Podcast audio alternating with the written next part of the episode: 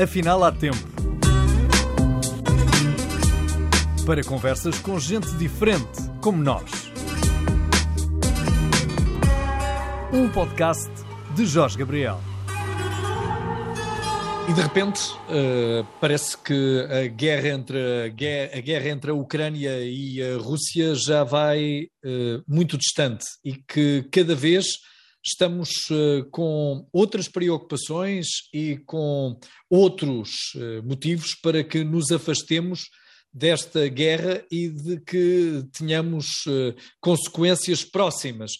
Já só ouvimos falar desta guerra porque temos preocupações com os refugiados. Uh, talvez uh, ainda algumas pessoas tenham a necessidade de continuar a enviar mantimentos, a enviar roupas, a enviar ajuda. Mas o que é certo é que são cada vez menos as notícias que chegam a Portugal uh, deste conflito. O Raul Manarte esteve há relativamente pouco tempo na Ucrânia não numa zona direta de conflito, mas numa zona fronteira ao conflito, se quiserem, e está hoje aqui connosco para nos falar dessa experiência. Raul, é mais uma zona de conflito onde tu estás, mas uhum. primeiro falemos desta zona em particular para depois não nos esquecermos de todas as outras. E este esquecimento introdutório não foi ocasional. O que é que encontraste, Raul? Uh, eu encontrei, eh, apesar da nossa zona, como disseste, não estava diretamente envolvida nos combates, mas sim foi atacada e foi bombardeada.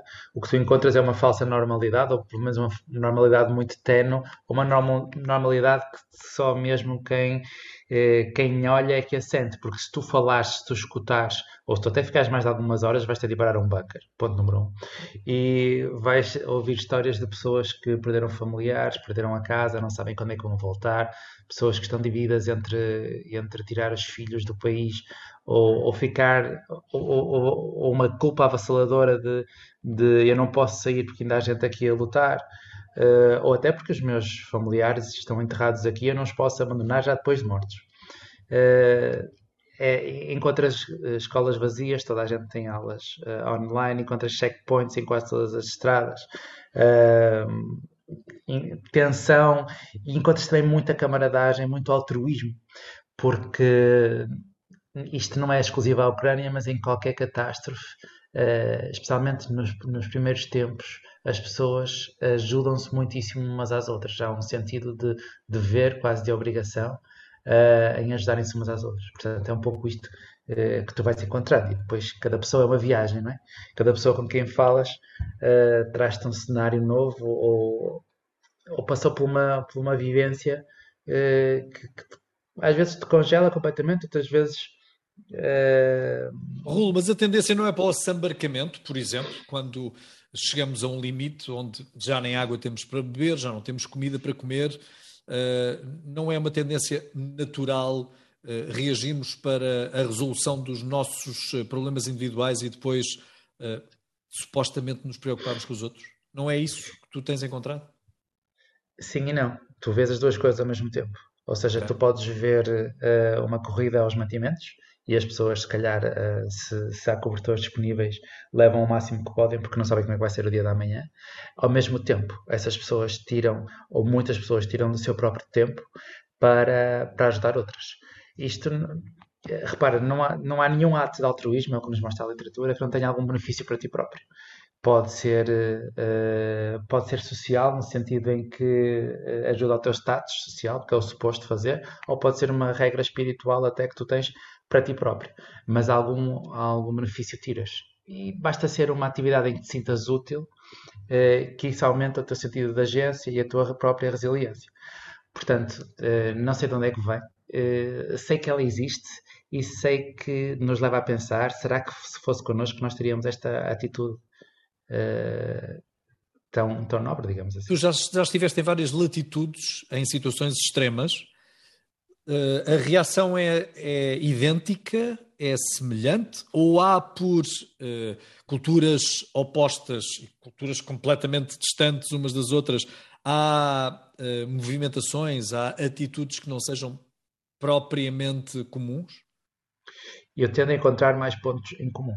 Ou seja, eu quando é uma coisa tão básica como a ameaça à própria vida, ou como a ameaça à vida das pessoas que estão à tua volta, eu tento encontrar mais pontos em comum nas atitudes que vemos nas pessoas. Uh, na, naquela fase aguda, uh, o ajudar-nos uns aos outros, é, eu, eu arriscaria a dizer que é quase a regra. Depois, há fatores que aqui vão influenciar. Um deles é o tempo um deles é a dignidade com que tratas e um deles até é o tipo de crise. No conflito armado, uh, depois o altruísmo tende a diminuir mais rapidamente e, os, e, e, o, e o bem-estar psicológico tende a estar muito mais comprometido do que, por exemplo, quando comparamos com uma catástrofe natural. Porque o conflito armado, põe, e nós vimos isto, por exemplo, na Ucrânia, quando, quando Bush estourou, quando, Bush, quando a notícia estalou, uh, os, os, nós dizemos os nacionais, mas pronto, os, as pessoas com quem trabalhávamos estavam completamente uh, desfeitas, estavam quase em choque, não conseguiam dar uma interpretação àquilo. Abalou a própria fábrica, o próprio tecido humano, aquilo que é expectável de uma pessoa. Uh, ou de outra pessoa, foi completamente despedaçada. Isto não acontece tanto na, nas catástrofes naturais, porque há um ciclone, há um furacão, ou há um tsunami, e não, essa tua confiança que tens, ou esse pressuposto entendimento que tens entre duas pessoas, ou, ou pelo menos o posto no lugar do outro, ou, até, até na, na, mais violenta das guerras, tu, há, há, alguma parte que é justificável na cabeça das pessoas, no sentido em que é um soldado a cumprir o seu dever. Algumas pessoas têm esta leitura, nem todas têm, mas algumas têm. Mas como, quando acontecem coisas como em Bucha, Uh, é, é, é, como se de repente tu, tu apercebesses que, que não há regras para a vida, afinal. E isso é a, bala com os alicerces das pessoas. É, Fala-se em ética de guerra, não é? Que nós temos padronizada e que foi pura e simplesmente machucada e mandada para o caixote de lixo, não é? Nesse Sim, exatamente. Concreto. Sim, uh, apesar de haverem leis sobre a guerra e há crimes de guerra e etc., eu não sei se os cidadãos sabem exatamente quais são os crimes de guerra, o que é que constituem, é mais uma expectativa das ações de outro ser humano. Enquanto que, que numa guerra é expectável que um soldado combata com outro, ou que um soldado se defenda, se quiseres, do ataque de outro, não é expectável o que às vezes se faz, se faz a, a crianças, ou civis, ou inocentes, ou prisioneiros de guerra. Uh, isso desfaz completamente uh, as pessoas. E não estou a falar de pessoas diretamente envolvidas, não estou a falar dos familiares, estou a falar de, de civis e muitas vezes até de espectadores, até nós, ao vermos estas coisas na televisão uh, tem, um, tem um profundo impacto. Aliás, nós na clínica aqui em Portugal, qualquer catástrofe que é mais mediatizada tem impacto nos indicadores de saúde e, bem-estar mental nas pessoas cá, que nada tem todos, a ver com não é? Sim, de todos. Lembro, por exemplo, em Pedrógão, pessoas aqui do Porto que nada tiveram uh, relacionadas com os fogos, ou nem familiares envolvidos, e tinham sintomatologia ansiosa e, e depressiva, por, por causa da empatia, não é? Porque tu consegues sentir um bocadinho, consegues pôr-te no lugar da outra pessoa. E o mesmo se passa em relação à Ucrânia, apesar de nós estarmos a quilómetros e quilómetros de distância. Raul, tu falaste numa falsa normalidade, ou é já uma normalidade uh, ter de criar uma rotina e se formos atacados, fomos, se não formos, paciência? Certo. E, quando eu digo falsa, é é mais para o espectador, mais para o visitante. Eu imaginei alguém que fosse duas horas à Ucrânia e se calhar ia dizer, ah, está tudo normal. Assim como alguém que vai a um campo de refugiados aqui na Europa, se calhar se falar duas horas vai dizer, ok, isto não é assim tão mal. É nesse sentido que eu digo falsa, porque, uh, ou seja, ela é muito frágil e, e, colapsa se tu passares mais de duas horas nestes sítios. É nesse sentido, porque para as pessoas que a vivem, não sei se é falsa. Uh, aliás, acho que é uma ferramenta, acho que é um salva-vidas. Tu tens alguma rotina, tu teres alguns padrões, aliás, mesmo para, para as crianças, isso é das coisas que mais realçamos na intervenção uh, com crianças neste contexto, é providenciar, tentar providenciar-se ao máximo rotinas. E acordar à mesma hora e ter uh, X horas para brincar, X horas para estudar e ter alguma previsibilidade no que vai acontecer, porque no meio de tanta coisa uh, nova, que é talvez o pior adjetivo que eu possa usar, mas pronto, no meio de tanta coisa estruturante, ter alguma estrutura dá algum, algum equilíbrio, alguma sanidade. Portanto, há realmente uma rotina, uma normalidade, tal como nós tivemos na pandemia, por falar nisso, certo? Tal como nós tivemos. arranjamos formas de nos rotinar, de nos normalizar. Chamámos se é a falso. pandemia guerra, lembras-te? Exatamente. E agora chamamos a isto a nova normalidade. O novo normal. E eu não acho que seja falso. Eu estava a usar falso Na, Eu percebo, no sentido, no sentido de... de estarmos a tentar viver ignorando que algo estava a suceder, não é? Ah, sim, ou, ou mais para quem vê de fora, porque não tanto com a Ucrânia, porque entrou muito pela nossa sala, mas, por exemplo, nos campos de refugiados, uh, acho que há gente que ainda não percebe o que. gente aqui que ainda não percebe o que se passa lá. E se calhar se virem uma imagem, ou se, se passarem lá uma manhã, também não, vão, vão sair de lá sem realmente perceber o horror que é. Porque não passaram frio à noite, porque não, não, não ouviram os gritos à noite, porque não estiveram na clínica à noite a ver as crianças esfaqueadas, eh, porque não falaram com as pessoas o suficiente para as pessoas abrirem-se um bocadinho e desabar, porque as pessoas naturalmente eh, tentam não se abrir para se proteger. É? é? outra das regras da nossa intervenção. É só eu abrir aquela caixa se conseguir dar-lhe resposta, senão eu não abro. Raul, uh, deixa-me que te pergunte, e antes mesmo de falarmos de outras realidades que estão até mais próximas uh, do que a Ucrânia, mais próximas de nós, aqui em Portugal e do centro da Europa, inclusivamente, onde algumas das decisões mais bruscas, mais intensas são tomadas. Deixa-me voltar outra vez à, à Ucrânia para tentar perceber se os ucranianos, que relembro, já estão em guerra desde 2014 uh, com a Rússia, se eles estavam à espera que isto acontecesse nesta dimensão, se eles já, em certa medida, previam que a Rússia, mais dia menos dia, fosse atacar de um modo mais uh, volumoso. Uhum. Eu só te posso falar da minha experiência das pessoas claro. que eu contactei, não é? Mas a resposta rápida é que não mesmo as pessoas que são do leste e que vieram do leste, que falei com muitas, uh, não estavam à espera, já estavam habituados aos conflitos. Algumas delas, até já partilhei esta história contigo, uma, uma pessoa até que já tinha a saca, a saca, a mochila pronta, mas só porque viu um amigo com a mochila pronta, nunca achou que isto fosse acontecer, até porque no dia em que começou uh, entrou em choque e não sabia o que fazer, portanto, preparados não estavam. As pessoas que estão mais longe da região de Donbass, mais longe da, da região que já estava afetada pelo conflito, muitas delas até falaram no sentimento de culpa de, em 2014, não terem, não terem feito nada, não se terem mobilizado. Portanto, e só foram invadidas por essa culpa agora. O, o que é natural em alguém que de repente sofre e que de repente se coloca uh, na, na, outra perspectiva de, de, alguém que está a sofrer uma, uma percepcionada injustiça e vê outras pessoas que podiam contribuir para a solução e nada, e nada o fazem.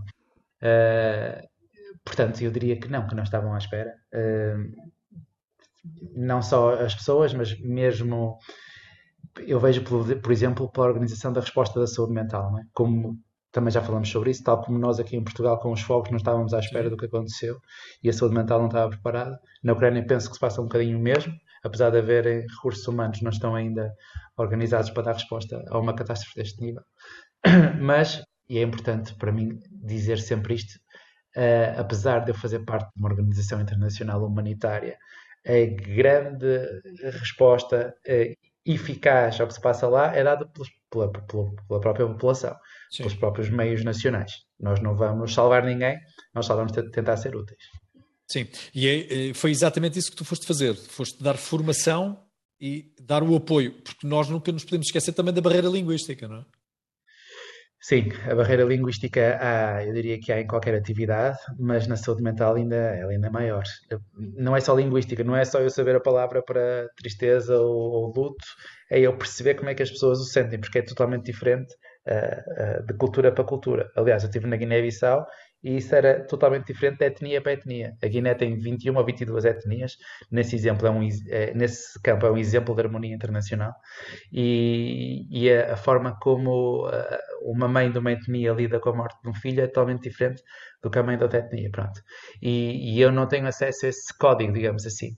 Uh, às vezes temos de fazer intervenção direta, uh, através de intérprete, ou até sem intérprete, como, como, no campo de refugiados de memória eu fiz, ou até em Moçambique, quando uma, uma mãe perdeu um filho porque não tinha lá ninguém, mas não é isso o mais eficaz. O mais eficaz é nós trabalharmos com, com profissionais que são locais, que têm acesso a essas vias, a esses, a essa linguagem, não só da, da, da, língua, passa a redundância, mas também uh, da cultura. Portanto, nós formamos, os Médicos Sem Fronteiras formam equipas de, de intervenção de saúde mental com pessoas locais, se for necessário, eu faço intervenção direta, porque muitas vezes é porque estou a falar com refugiados ou estou a avaliar o contexto e as pessoas uh, começam a partilhar contigo espontaneamente. E aí, e aí faço, mas a regra não é essa. A regra é que as equipas sejam compostas por profissionais nacionais e que agora mantêm a atividade, uh, mesmo se eu, quando eu saio, sou substituído. Raul, quanto tempo lá estiveste? Um mês e meio. Um mês e meio. Foste porque uh, a organização a que tu pertences te perguntou se tu estavas interessado em ir? Foste tu que te ofereceste? Como é que se desenrola esse trâmite? Eu tra... Neste caso, eu fui com, com a Médicos Sem Fronteiras, que é uma organização uh, humanitária, mas é profissional. Portanto, nós não, nós não escolhemos para onde vamos, uh, somos é, uh, solicitados, vou dizer assim, desta maneira. Acionados, e, não é? Exatamente. há, uma, há duas pools, duas, eu não sei muito bem como dizer isto, duas bolsas de profissionais, uma mais virada para a emergência, outra mais para desenvolvimento. Eu estou na emergência, e por acaso estava mais disponível, porque eu trabalho aqui em Portugal no, no Sistema Nacional de Saúde, estava disponível na altura, e eu era suposto ir para a Ucrânia, é verdade, para a região leste, para dar apoio, quer aos combates, quer a um projeto HIV.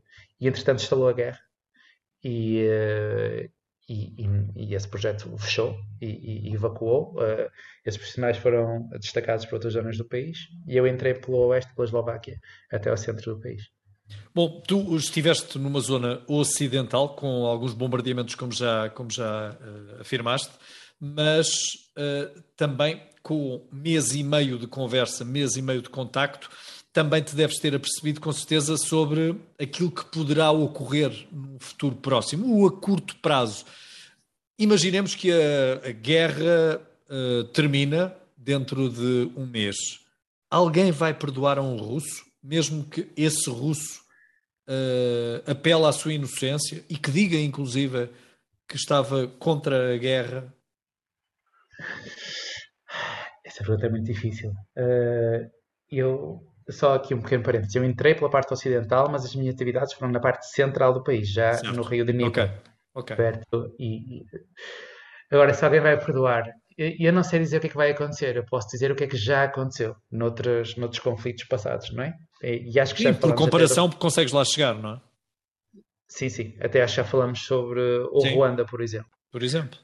Porque hum, forma-se este nós e eles, este, hum, estes, estes, grupos antagónicos, né? que nós formamos por várias coisas, até, até pelo futebol, mas aqui é claro que tem uma carga totalmente diferente. Claro. Bons e maus. É, exatamente. E até ao falar com alguns o, ucranianos, Muitos deles diziam que era imperdoável e que jamais iria acontecer, e até há músicas que têm esta letra que dizem jamais seremos irmãos, quer por mãe, quer por, por casa. E alguns diziam, e em segredo, que entendiam que, alguns uh, russos são pessoas, uh, vou dizer uma palavra horrível, mas são pessoas normais, que, que são pessoas com boas intenções, mas que até têm medo de dizer isso. Lá está, porque como formaram estes grupos, nós e eles, é difícil mostrar empatia pelo eles, certo? Algo que se passa em Israel-Palestina, nos camarões francófonos e anglófonos, passa-se em todo lado onde há conflito. Há sempre pessoas que têm, como nós chamamos, uma identidade grupal muito forte, que eu sou 100% nós, para usar um exemplo mais forte, eu sou 100% Porto, por isso nem pensar em ter empatia com uh, os benfiquistas, nem, nem dizer Sim. que eles têm razão neste, neste lance ou neste penal. E há pessoas que não, que conseguem ver o grupo com alguma, com alguma crítica, por um lado, e ver o, o outro grupo com alguma empatia, por outro. Uh, estas pessoas, aliás, são chave. E, é um pequeno parênteses, é isto que nós fazemos muitas vezes quando fazemos missões. Quando fazemos missões e vamos, detesto a palavra servir, mas vamos tentar ser úteis a pessoas que normalmente são conceptualizadas como eles, uh, provoca um pequeno abalo positivo no nosso grupo. Por exemplo, se eu for para um, para um campo de refugiados e, e tiver amigos que são completamente anti-imigração, anti-imigração, aliás, isto eu noto que tem um impacto neles, noto que eles ficam a pensar, querem saber mais, uh, o contacto aumenta, o interesse também, uh, e, eu, e eu acho que é isto mesmo que falta, é mais contacto para mostrar que uh, uma coisa são grupos, outra coisa são pessoas, não é? Obviamente que nem todos os russos têm mais intenções, nem todos os russos são responsáveis pelo que aconteceu em Bucha. Não, e mais, há famílias de russos e de ucranianos. Quer viver na, na Ucrânia, quer viver na Rússia, não é? Exatamente. E a nossa organização tem atividades quer do lado ucraniano, quer do lado russo, quer na Bielorrússia, quer na Polónia, em todo lado, porque é, nós somos neutros, ou seja, não, não, não tomamos partido e acho que todo o trabalho humanitário para ser eficaz tem de ser neutro.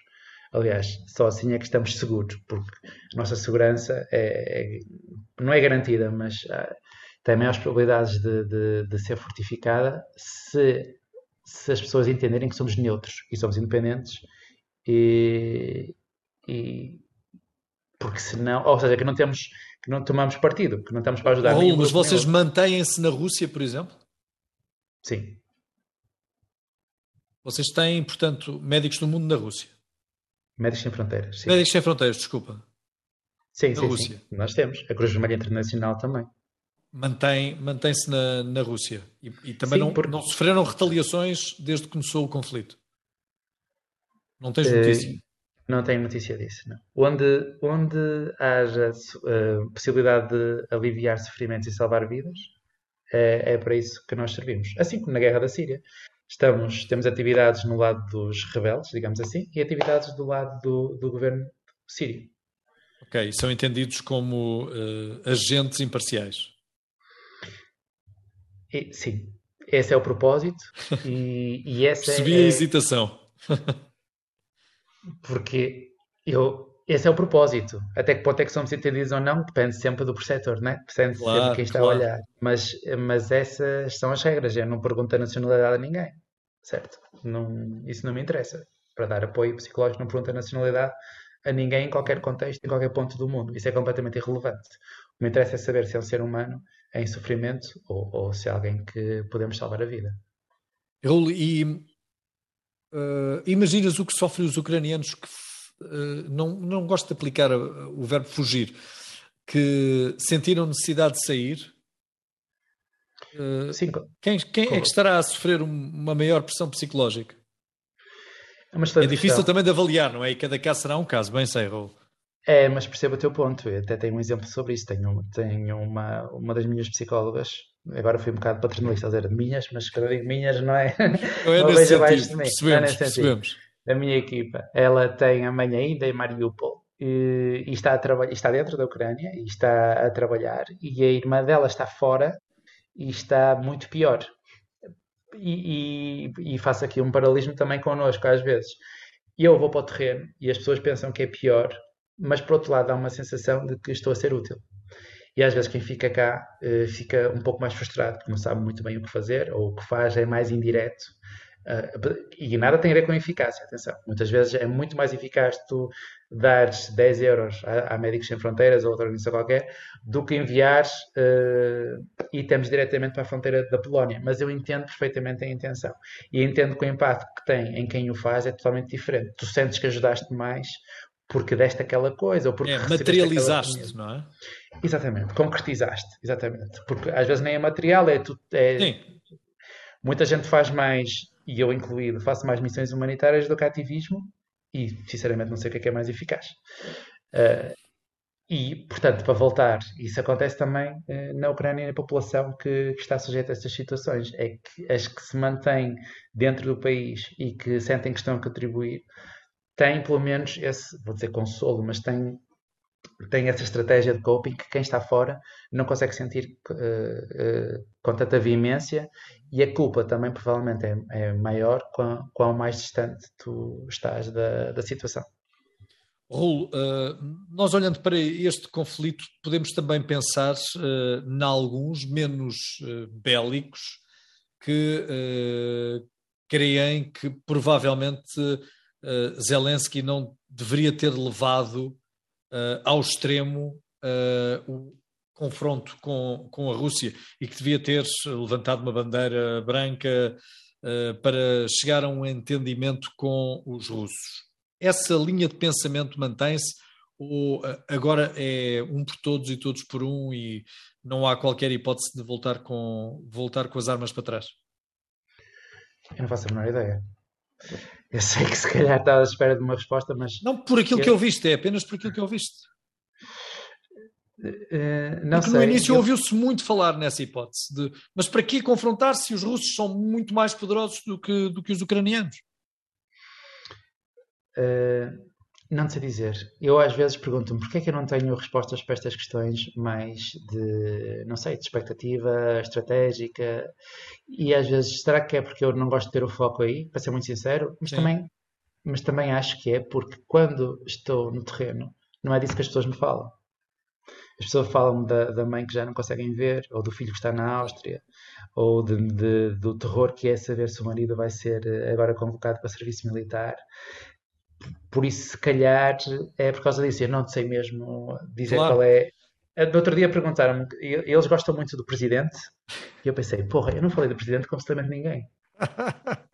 e é verdade, eu não falei sobre o presidente com ninguém o que, o que vem cá em cima quando as pessoas estão mais vulneráveis, pelo menos na minha experiência, não tinha nada a ver com o presidente, nem claro. com os líderes, tinha a ver com a, com a, família, o que é que eu faço a seguir, quanto tempo é que isto vai durar, os ataques de pânico que eu tenho tido, uh, a casa que eu deixei, os flashbacks que eu tenho, porque ainda vejo os, os, jatos a passar, ou ainda sinto completamente em pânico quando o alarme aéreo soa. Portanto, espero não estar a fugir à questão, mas não tem. Não, não de maneira nenhuma. É a percepção que tu tens face àquilo que, que viveste, e isso é que é o mais importante para este, para este relato. Uh, pensas voltar? Sim e não, ou seja, não depende de mim. Uh, no fundo, se uh, a equipa porque a Médicos Sem Fronteiras tem várias secções, que agora não, não interessa explorar, mas pronto. Se a minha secção avançar mais para leste, mais para a frente, então provavelmente chamam para abrir atividades uh, nesse novo local. Se não avançar e, e, e, ceder, digamos assim, as operações a outra secção, então não. Mas não é, tinhas vontade? Não é um cenário onde tu queiras regressar? Uh, sim, tinha muita vontade, por, por, várias razões. Primeiro, porque eu pessoalmente gosto de emergência, uh, e de segundo, porque já desenvolvi os materiais e já conheço a, a, estru a estrutura, digamos assim, da organização uh, cívica, das autoridades. Portanto, aquela a fase inicial em que estás a avaliar o contexto, uhum. e eu já o fiz. seria fácil para mim, e já tenho contactos estabelecidos, seria fácil para mim desenvolver esse trabalho. Raul, gosto Mais de emergência. Fácil. Consegues explicar-nos o que é esse gosto pela emergência quando pode cair um míssil no sítio onde tu estás? Eu não disse gosto de perigo, mas disse gosto de emergência. mas eu traduzi, eu traduzi emergência por míssil. Mas pode não ser. Eu claro. Deixa-me pensar. Tive no ciclone de, de já tinha ocorrido, não é? Sim, não ia haver uh, um segundo, né? não, um segundo ciclone, uma segunda cheia, não havia perigo para mim, mas era uma emergência nem mesmo. Uma emergência no, no, nosso mundo, digamos assim, é quando há um pico na mortalidade. Ou seja, o país até pode ter uma mortalidade muito alta, como muitas vezes tem em muitos contextos onde estamos, como por exemplo a Guiné, tem uma mortalidade materna absurda, inadmissível, diria eu, mas uma emergência é quando aconteceu alguma coisa na Guiné que a fez disparar. Uma guerra, ataques terroristas, um desastre natural, uma epidemia. Uhum. Então nós entramos nesse pico de mortalidade para tentar reduzi-la e quando ela volta ao normal, apesar de ser inaceitável, nós saímos. Agora podia estar aqui muito tempo a falar porque é que eu prefiro isto, mas muitas das questões são éticas, porque nós só estamos a responder a uma anomalia e, uh, e não estamos a tentar baixar este normal. Porque para baixar este normal é preciso uma resposta super concertada, económica, política e muitas vezes muitas organizações, e não é só as organizações, eu acho que o campo de desenvolvimento, mas isto é um bocado polémico, cai nesse erro de achar que conseguem mudar práticas culturais ou normas económicas internacionais. Sim. Que pronto. Uh, a emergência não tem tanto isso. Claro que tem as suas questões, mas não tem tantas. Esta é a razão número um. A razão número dois é que o ritmo é mais acelerado, portanto, e eu identifico-me com isso, identifico-me com, uh, se pusermos... Faz subir a adrenalina, é isso? Por um lado sim, ou se calhar por um lado tem a ver com o meu temperamento, não sei, uh, ajusta-se mais, prefiro, agora vou fazer mais estupidez, mas é verdade, prefiro, e isto não ilustra nada, mas pronto, é um bocado, é só um exemplo estúpido pessoal, prefiro reuniões de 5 minutos com 40 pessoas, do que reuniões de 40 minutos com, com 3 pessoas, que é o que acontece muito aqui. E então agora na pandemia toda a gente se queixa disso, aquelas reuniões online intermináveis. Pronto, mas no modo de emergência não é isso que acontece. É, há isto, isto, isto, é preciso fazer isto, isto e aquilo, e é preciso avançar. Porque na saúde mental, quanto mais tempo passar em que as pessoas têm a sintomatologia elevada, maiores as probabilidades de desenvolverem a psicopatologia. Portanto, nós estamos mesmo contra o relógio. E a abordagem torna-se mais, mais pragmática, digamos assim. Uh, Raul, mas de qualquer modo eu pergunto-te, com uma área tão alargada quanto é a tua, como psicólogo, não existiriam uh, outras atividades um pouco menos uh, suscetíveis? Hein? Consegui fugir do perigo e da emergência. Menos suscetíveis do que aquelas que tu tens vivido? Eu faço. Eu aqui trabalho no, nos cuidados de saúde primários, também faço uh, psicoterapia no privado, não é? Depois só faço emergência, uh, é mais a exceção para mim do, do, do que a regra. Uh, não sei. acho que tenho um bocadinho. É, se calhar como perguntares às pessoas do INEM porque é que estão na emergência, porque é que estão no INEM, não é? Se calhar também teriam mil, mil e uma possibilidades, mas há características do trabalho que nos, que nos agradam mais, não é? Ou, ou, tu que fazes televisão em direto, não é? Estou a tentar aqui reverter a questão, mas também tem, sem dúvida, uh, digo eu, os benefícios ou algo apelativo para ti, não é? Ok, uh, é um modo positivo de ver a atividade que, que estás a fazer. Mas ao lado da atividade que estás a fazer, há também laços, laços de amizade, há laços de família. Uh, todos esses laços também se preocupam com o risco que tu corres. Sim, se calhar é pior para as pessoas que cá ficam, sim. É, é pior, não é? Sim. Como, o que é que tu dizes como justificação para provocares essa dor? Faço-me entender? Uh, para provocar a dor ou para amenizar? Uh, no, no, fundo, tu provocas uma dor. Aquilo que fazes é para amenizar, de facto. Ok. Uh, para já digo a verdade, porque uh, os contextos normalmente são. A segurança é avaliada, claro que tem os seus limites e normalmente não são perigosos. Tive, muito raramente tive situações de perigo, não é?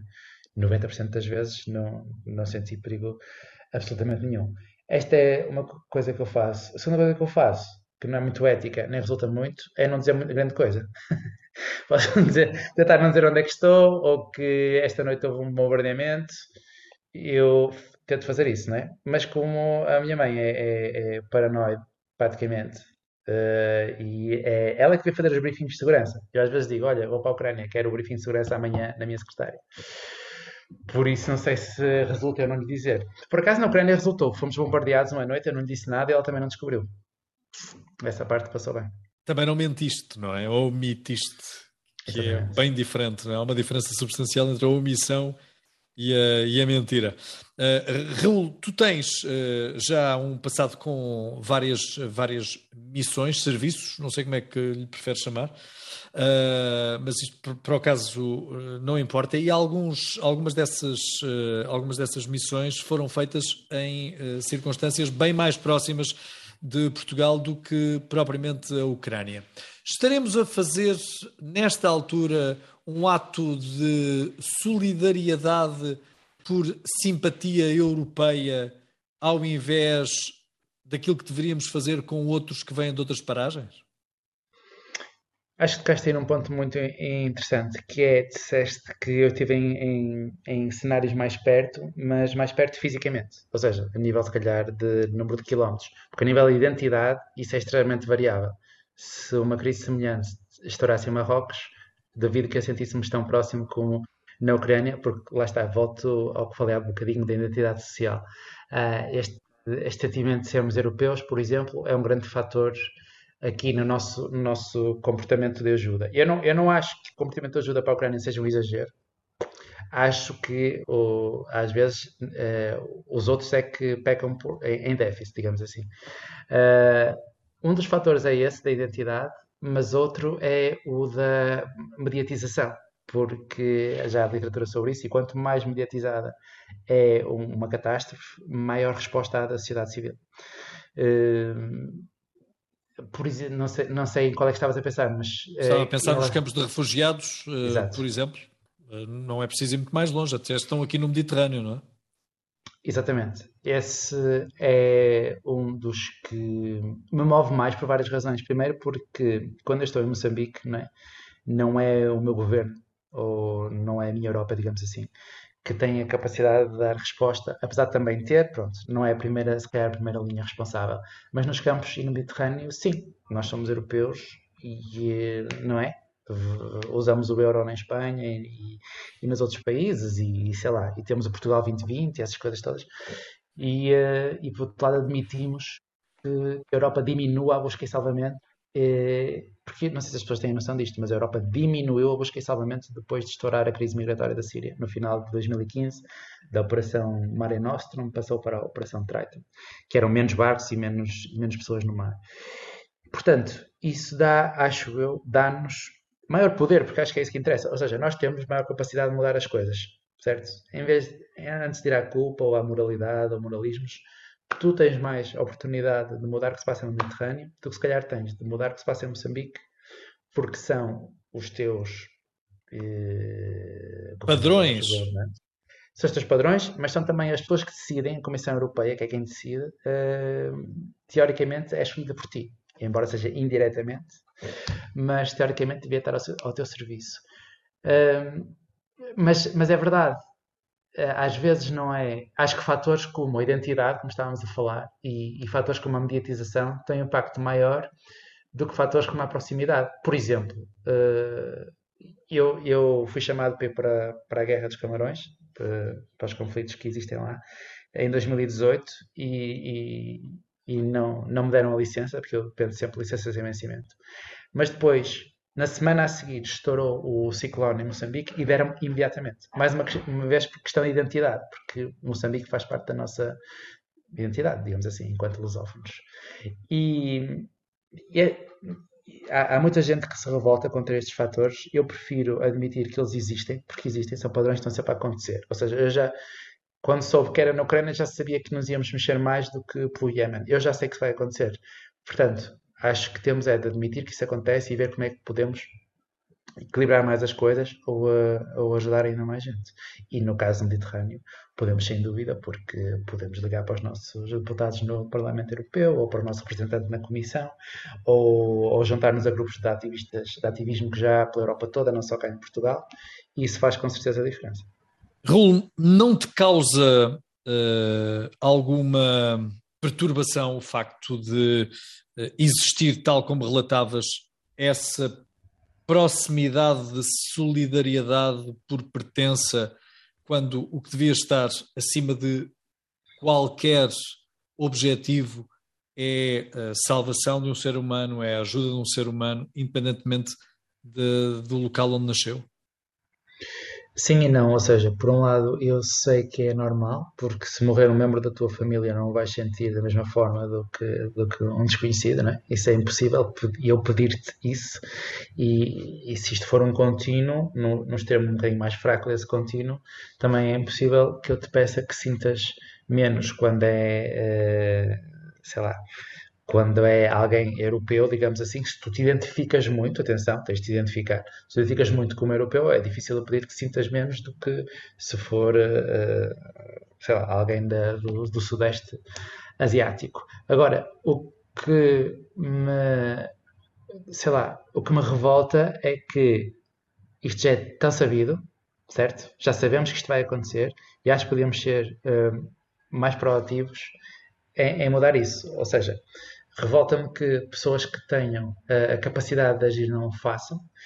Uh, ou revolta-me a, a, injustiça que acontece. Por exemplo, né, um, um, um, pai está neste momento em tribunal na Grécia porque tentou tirar o, o filho da, do Afeganistão, eles vieram no Afeganistão, e o filho morreu no Mediterrâneo, o filho com 5 anos. E o pai até agora enfrenta uma, uma sentença até 10 anos de Porque? prisão. Por isso mesmo, porque o pôs no, no barco, salvá-lo, e agora é. Não sei, se, não sei se a acusação é de, de, de homicídio involuntário, negligência. Negligência? Exatamente. Isso não é absolutamente contraditório. Sim, este caso já é de 2020.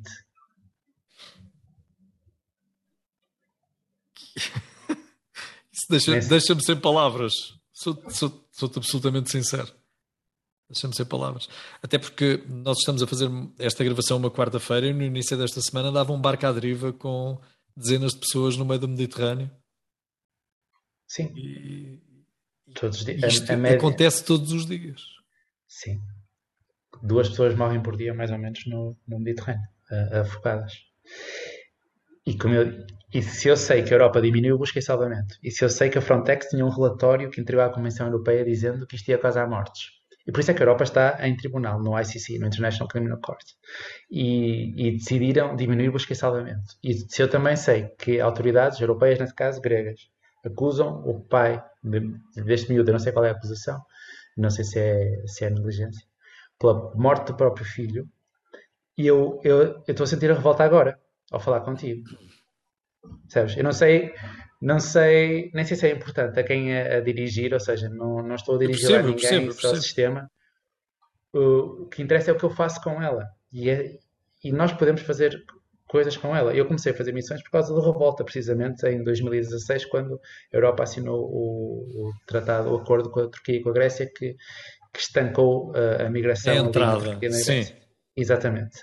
Que foi no ano em que Portugal foi campeão europeu. Exatamente. O acordo, o acordo foi em março e eu senti esta necessidade de fazer alguma coisa, ir para a rua. E nós fomos campeões em junho e eu, e eu moro aqui no centro do Porto e não conseguia, claro, atravessar os aliados. Não é?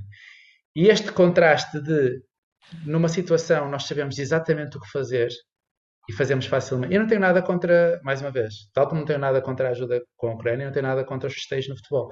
É só o contraste, tu sabes exatamente o que fazer e, e tu sabes que se calhar a tua ação uh, tem algum impacto. nós vamos aos milhares votar, não é? E, e, se eu amanhã, se tu amanhã disseres em canal aberto que este pai está acusado, as pessoas vão ficar revoltadas, mas não sabem o que é vão fazer. Não sabem como é que podem mudar isto. Pronto. E a partir daí, esse tornou-se o meu objetivo.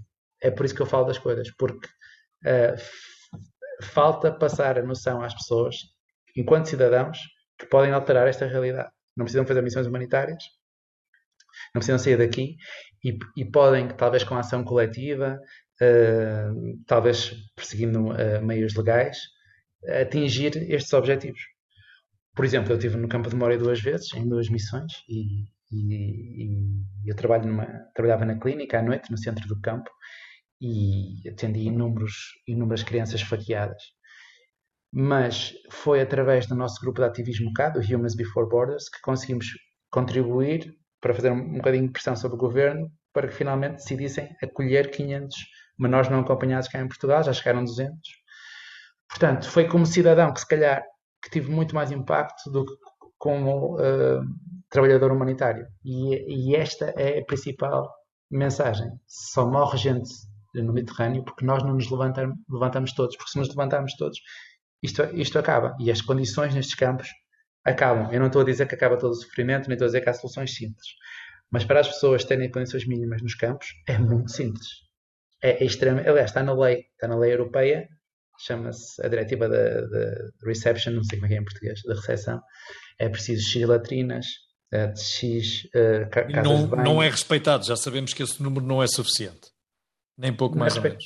Não é respeitado e não há motivo para, para não ser, porque já estive em países, em missões em que foram montados campos de refugiados com muito melhores condições em dias. Uh, Raul, e como é que tu lidas com o argumento do uh, se eles vêm para cá, as nossas condições de vida pioram? porque eles vão ocupar os lugares que são os nossos. Certo. Ou, ou eles têm uma forma de pensar que não é ocidental, que não é europeia. Ou esta é uma invasão religiosa encapotada. Uhum. Ou, se quiseres mais outro argumento, estamos a abrir as fronteiras ao terrorismo. Claro. Se calhar não vai gostar da minha resposta, mas se uma pessoa se uma pessoa não, quando as pessoas me dizem isso, né, eu digo assim: dá-me só um segundo. Tu queres ver. Uh, vou admitir que tens razão, que eles não vão entrar, mas tu queres que as pessoas morram afogadas não? Hoje, que hoje vão morrer duas. Tu queres que morram afogadas no Mediterrâneo hoje? Já, já consegues imaginar o som de uma criança a, a morrer afogada, a, a, engasgar-se na água? Eu tenho a certeza que tu não queres isso. Portanto, não, não te disperses naquilo em que concordamos todos. Estás a falar de se eles devem vir para cá ou entrar para cá ou não. Já vamos a isso. Mas queres busca e salvamento? Porquê que eu estou a focar aqui? Porque toda a gente quer. Toda a gente quer isto. Mas perdemos-nos, por exemplo, na integração ou na admissão ou nesses, nesses argumentos. E antes de ir a isso, quer, Eu estou a falar de salvar vidas, que aposto que toda a gente quer, certo? Mas pronto, se fosse isso, acho que nem preciso de argumentar, porque chegaram 30 mil ucranianos em dois meses e, e, e, e quase ninguém uh, levantou essas questões, não é? É porque, é porque, é porque há recursos. E em seis anos chegaram 3 mil pessoas da África do Norte e, do Médio Oriente, da, da Síria e do, do Afeganistão. Mas eu nem gosto de ter essa conversa porque sinto que há outra antes em que já concordamos e não estamos a agir. Porque tu até podes não, não, não querer que os refugiados entrem e eu até posso querer. Tudo bem, mas antes de irmos aí, nós não queremos que eles morram no Mediterrâneo. Portanto, bora lá fazer alguma coisa em relação a isso. Uh, ver aquela fronteira em Espanha uh, a ser invadida por uh, marroquinos que tentam passar aquela, aquela rede é do mais aflitivo que podemos imaginar, porque todos já tivemos aquela idade e todos também andamos à procura de uma oportunidade e não tínhamos uma rede, mas às vezes tivemos uma porta fechada que nunca ninguém nos abriu, não é? E podemos, Sim. às vezes, nos transportar minimamente para, para aquele desespero, não é? Sim e não. Ou seja, claro que eu não sei de quem é, quem é que estás a, a falar, que te está a comparar, com as pessoas, mas por exemplo, eu nunca tive numa situação de desespero como toda a gente que eu encontro. Equivalente, nem pouco mais Exato. ou menos. Mas nem numa questão social, ou seja, eu nunca, eu nunca tive em pobreza, certo? Claro. E, e, pobreza parece que é ganhar menos, mas não é isso. Pobreza é, é morte, certo? Porque se tu tiveres na, sei lá, eh, até na Ucrânia, se estiveres na Ucrânia, a medicação uh, psiquiátrica, a medicação uh, psicotrópica, não é comparticipada, certo? Portanto, uh, e, e, há várias, há várias patologias mentais que têm mortalidade elevada. Ou, por exemplo, se estiveres na Guiné e quiseres ter um parto com cesariana, és tu que tens de ir à farmácia comprar primeiros materiais. Ou então, se estiveres na Guiné também e tiveres de trabalhar uh, 12 horas por dia no campo de caju, como é que tu vais ter a tua gravidez acompanhada? e como é que tu depois consegues chegar a Bissau com aquelas estradas se, se as estradas são horrorosas e tu nem tens carro. Portanto, o teu bebê vai morrer. Ou seja, não é diferença entre tu ganhares, e desculpa-me falar a Porto, é, 500 paus ou 1500 paus, não é essa a diferença, é entre o teu bebê viver ou morrer. Isso é que é pobreza. Portanto, quando eu falo de um refugiado económico, não estou a falar de alguém que, que recebe abaixo da tabela e que não progrediu na carreira. Certo? Oh, mas não é tudo uma questão também de perspectiva. Uh se é certo que eu reconheço, ou que todos nós reconhecemos que esse é o limite máximo onde nos podemos debater entre a vida e a morte, nós, felizmente, estamos numa sociedade organizada onde os nossos problemas já são outros, não é? E não são esses limites, não é? Claro, sem dúvida. Eu, como eu te disse, eu trabalho aqui no centro de saúde e faço claro. privado, não é? Portanto, eu, eu venho de um sítio onde as pessoas morrem à fome, como por exemplo na minha missão da Índia. Chego aqui, tenho pessoas de rendimento mínimo no centro de saúde, mas vou fazer privado para certas zonas do Porto, onde o problema das pessoas é, se calhar. Não saberem não é fazer ao dinheiro. Eh, não, isso, isso por acaso não. E Ainda não? Não, não é isso. São pessoas que, que são pá, extremamente ricas. Mas o que eu queria dizer é que uh, todas as pessoas que eu atendo, felizmente, estão, felizmente quer dizer, felizmente para a minha capacidade de empatia, Sim. estão em, em, algum tipo de sofrimento. Portanto, não me custa nada uh, vir desta realidade e estar nesta em que o nível socioeconómico é completamente dispar, já para não dizer antagónico, mas a pessoa está em sofrimento. Portanto, eu consigo empatizar e, e não desvalorizo como um problema de terceiro mundo, porque eu não atendo, porque eu tenho sorte, e como faço psicoterapia, não atendo pessoas que estão uh, passadas com o médico porque lhes dói a barriga. E eu não, eu, eu as pessoas passam um filtro, digamos assim, em que estão uh, deprimidas, ou estão ansiosas, ou com ataques de pânico, seja qual for o motivo. Portanto, eu não acho que, que nós tenhamos de relevar os nossos, completamente os nossos problemas só porque são de, de primeiro mundo, digamos assim. Ok. Raul, tu uh, intitulas-te sedentário ou nómada? Na... Acho que sedentário, sim. Até porque agora veio-me à cabeça um, um, um, colega meu que estava na Ucrânia que já não, que não tem casa há sete anos. Portanto, acho que ele. Não tem casa há sete anos. Exatamente. Não tem poiso. Exato. Está de missão em missão há sete anos. Por isso, ele sim é um nómada. E eu não. Mas não te sentes nómada, és um sedentário. Sim. Sou. Agora também me estou a rir porque lembrei-me que os meus amigos que saem mais à noite, quando eu passei a ter um horário mais cedo de manhã no centro de saúde, chamavam-me sedentário, para eu não sair tanto à noite. E então essa palavra está, a fazer rir agora. Mas sim, não, não diria que sou uh, nómada, não. Olha, uh, há alguma característica ou características, prefiro aplicar no, no plural esta pergunta, alguma, algumas características que se tenham de ter para se conseguir eh, ir em missão, como tu vais?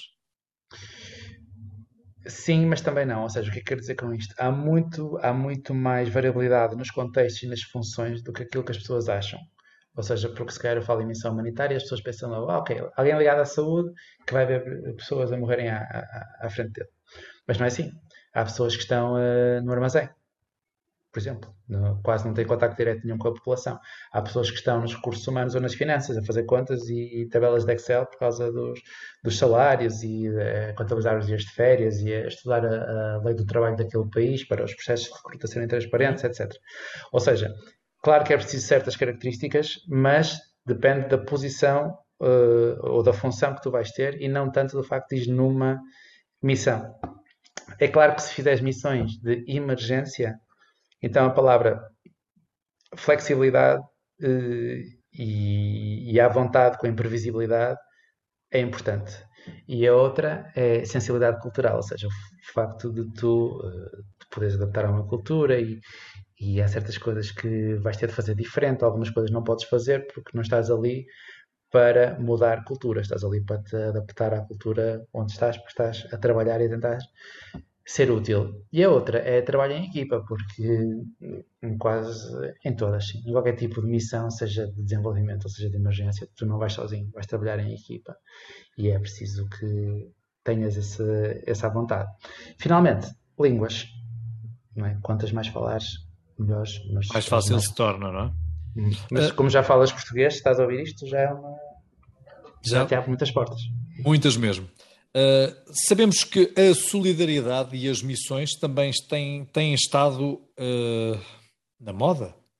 Há quem, inclusivamente, procure uh, estas missões para incluir nos seus currículos, porque julga que é mais um bom argumento para ser validado numa entrevista de emprego. Já deves ter ouvido falar nisto, com certeza. É legítimo ou é cínico fazê-lo? Como eu tinha dito no início, eu acho que o altruísmo tem sempre uma, uma parte boa para ti e acho mais vale admitir isso. Ou seja, não, não me acredito que tu tenhas ser o coração mais puro para fazer missões humanitárias, de, de todo. Aliás, preocupa-me menos quais são as tuas motivações e muito mais qual é o impacto que tens no, na, nas pessoas que estás a tentar ajudar, nos beneficiários. E isso não é assim tão simples. Ou seja, para dar exemplos concretos, tu podes ser a pessoa mais, entre aspas, bem intencionada no, do mundo, ou seja, não vais fazer isto por causa da experiência, por causa da remuneração ou por causa do estatuto. E pode ser um impacto horrível, até mesmo uh, negativo nas pessoas que estás a tentar ajudar pelo simples facto de que, se calhar, uh, não estás a perceber esse impacto negativo, estás a reforçar um estereótipo do que as pessoas precisam de ser uh, salvas, ou estás a fazer, imagina como há casos, se fazes cirurgias, mas depois não fazes pós-operatório as pessoas morrem, ou distribuis comida, como eu já vi, mas como não tens um know-how, há um, um, agora falta uma palavra em português, mas há um atropelamento das pessoas e as pessoas morrem. É fechar comida. Portanto, a tua motivação pessoal e a tua intenção é só uma das variáveis que prediz uh, o impacto que vais ter. Agora, se queres falar do impacto negativo e, do, e do, do, lado negativo do trabalho humanitário, não falta. É como se fosse um contínuo, mais uma vez, desde o mais escandaloso, como é a corrupção, de pessoas que vão só para o terreno tirar umas fotos para receberem donativos, ou pessoas que, que exploram os refugiados ou, ou, as vítimas, até tráfico de seres humanos até eh, impacto mais, eu diria até inconsciente, de ONGs que são internacionais e que decidem dar aulas de inglês no Camboja, mas uh, as aulas são dadas por voluntários que estão sempre a trocar de 15 em 15 dias, portanto os miúdos não têm currículo nenhum. E não há, não há avaliação daquilo que eles, das competências que eles ganham. E não quer dizer que a organização faça isto com más intenções, não é? Até a todo o conceito de Aid for Development, de ajuda para o desenvolvimento, porque se funcionasse, Então, se calhar, muitos países africanos já não estavam onde estão, e lá está, falta se calhar mais uma vez é mudar as, as regras internacionais. Portanto, aqui um mundo destas coisas em que intenção individual, a intenção da pessoa que o faz é apenas uma. É claro que, e ainda, na semana passada tive eh, no Para Onde, que é o, site português, o maior site português de voluntariado internacional, por, a falar de impacto negativo e, e acho que isso está a mudar em Portugal. Uh, eu também tenho feito uns vídeos exclusivamente sobre isso e acho que eles tiveram uma boa atitude de contactar-me e perceber como é que podem diluir estas coisas, pensarmos juntos e acho que isso está a crescer e ainda bem, porque isto é como qualquer outra área, é? qualquer empresa pode ter corrupção, pode ter assédio sexual, o que interessa é se tem os mecanismos para, eu estou a falar agora a nível organizacional, se tem os mecanismos para contrabalançar ou para denunciar ou para perseguir as consequências legais dessas ações. Ainda há muita gente a olhar para estas missões como um ato lírico de mudar o mundo. Achas, achas que é apenas uma aspirina quando o problema é cancerígeno? Uh... eu, não, eu julgava não estar a fazer perguntas complicadas, peço desculpa. Estás, toda esta, toda esta área é complicada. Ou seja, a pessoa até. Lá está. Parte da, da resposta que eu vou dar é: a pessoa até pode julgar que está a salvar o mundo e está numa organização que, por exemplo, não tem, eh, não respeita, sei lá, o, código de trabalho do, do, país onde está a trabalhar e só contrata pessoas por cunha, portanto, está a ter um impacto negativo indiretamente. Assim como eh, a pessoa pode achar que está a mudar o mundo, está numa boa organização, tem um impacto até positivo e realmente se calhar está a contribuir a alguma coisa. Eh, é claro que muitas vezes como tu estás a dizer, a questão, e como eu já estava a dizer há pouco, a questão é, é, muito, é, é multideterminada. Portanto, não vai ser uma ONG internacional que vai ser uma missão e que vai mudar a taxa de mortalidade infantil na Guiné-Bissau, por exemplo. Isso é verdade. Mas, e eu já tive uma missão dessas, eh, exatamente em Bissau, exatamente para a mortalidade infantil, mas a seis meses nós salvamos 670 vidas. Portanto, não tenho uma resposta fácil para te dar. Mudamos, mudamos as taxas? Não. Uh, há 670 crianças que estão vivas? Há. Se isto é mudar o mundo ou, ou não é, não sei. E, e, o que me interessa é, é salvar vidas e aliviar sofrimento e não ver as missões humanitárias como a única ferramenta, porque não é. A cidadania é outra, sem dúvida. E, uh, e, o que, e o que me interessa é tentar divulgar essas ferramentas às pessoas, é que nós tenhamos o mesmo critério de exigência e de autocrítica que temos, por exemplo, eu vou dizer futebol outra vez, e peço desculpa estar a dizer isto, mas o futebol tem uma coisa fabulosa, que as regras são claras, não é? E, e, e... se calhar disse mais neira, mas pelo menos... Às vezes. Depende de parecem... quem as interpreta. mas parecem mais claras, ou pelo menos quando são, que...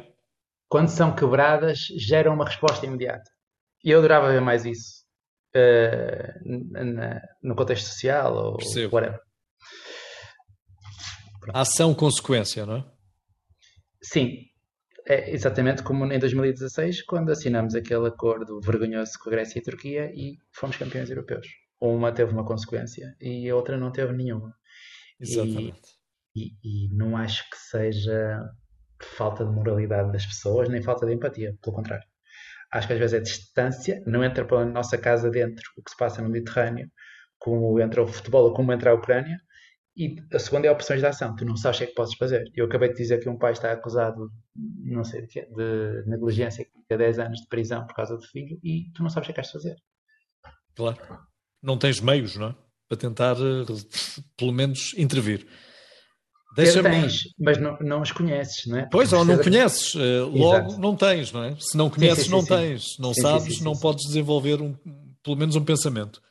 Raul, para terminar a conversa eh, e para falar um bocadinho, só um bocadinho de ti, uh, tens alguma atividade preferida? Gostas de te intitular psicólogo, compositor, músico, fotógrafo? Ou tudo, ou tudo ao mesmo tempo? Dá-me logo vontade de rir isso. Até porque os meus, os meus primos, quando vêm, é ah, lá vem Manarte, o ginecologista, cirurgião, não sei, começam a inventar títulos, porque, pronto, eu esses, eles começam a inventar eh, coisas. Não sei, acho que nada disso. Não sei, acho que nada disso. No fundo, estou a tentar usar as ferramentas que tenho para ter um bom impacto, ok? E nem, nem todas. Não, há muitas fotografias que faço, mas não é para ter um impacto, é porque eu gosto. E há muita música que faço, é só para eu curtir. Mas de resto, sim. É, e lá está. Não quer dizer que altruísmo seja santinho, como estava a dizer. Eu ganho muito uh, em, em, em, ter comportamento pró-social e não faz de mim. Uh, eu, não, eu não sou de longe a pessoa mais empática que conheço, nem mais calorosa, nem nada disso. A minha irmã é muito mais, ok? Uh, ou seja, tenho, sou muito mais interesseiro do que aquilo que possa parecer. Né? Eu faço uma missão, ganho dinheiro, faço uma missão, ganho, ganho bem-estar, porque sinto que estou a ser útil. Uh, ou seja, não sinto que esteja a dar, a dar, a dar de mim, nada disso. Não é um ato ao sacrifício. Sim, mas também estarás a dar alguma coisa, porque senão também não ias, não é? Sim, mas pronto, também estou a receber e, e, bastante.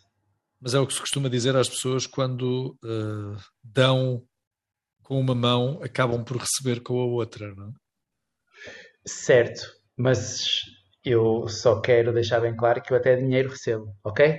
Que é para não acharem que isto é porque me enche o coração e blá blá blá. Também me enche o coração, mas também dinheiro recebo. Eu gosto de dizer isto por uma razão muito simples. É porque tornar claro. Não é, não é só isso, mas é para não me distanciar das pessoas que me estão a ouvir. Para não acharem que eu sou algo especial para contribuir para ter um impacto. De todo. É, eu quero o contrário. Quero mostrar que nós todos conseguimos ter impacto da, da maneira A, B ou C, ok? E que isto não é nada extraordinário. Eh, não é mesmo. Extraordinário são as pessoas que passam por estas coisas que estamos a falar no início e que assim conseguem pôr o bem-estar dos outros à frente. Isso para mim é que é quase incompreensível. E eu acho, e digo isto muitas vezes, que eu, uh, eu ia beber, porque é outra coisa que nós vemos muitas vezes, é um consumo de álcool. É verdade, nós vemos aumento de consumo de álcool quando há uma crise de catástrofe. E é uma coisa que a saúde mental tenta diminuir, como é óbvio. E eu acho que seria dessas pessoas. Não seria daquelas que ia andar por aí a, a trabalhar para uma ONG internacional a ajudar eh, as pessoas aqui no Porto. Raul, a próxima missão vai ser onde? Não faço a menor ideia. É assim que funciona a emergência. Ou seja, eh, eles ligam-me a dizer ah, para a semana Serra Leoa ou algo assim do género. Portanto, não faço ideia. Ok. Raul, muito obrigado uh, pelo teu tempo. Uh, voltaremos obrigado. a conversar e eu espero que seja por outros motivos. Sei lá, uma boa exposição de fotografia, porque eu também gosto das minhas máquinas, elas também andam sempre comigo de um lado para o outro, adoro tirar fotografias. Que seja por esse motivo que assim temos mais uma oportunidade para dar um abraço. Obrigado. Combinado. Obrigado.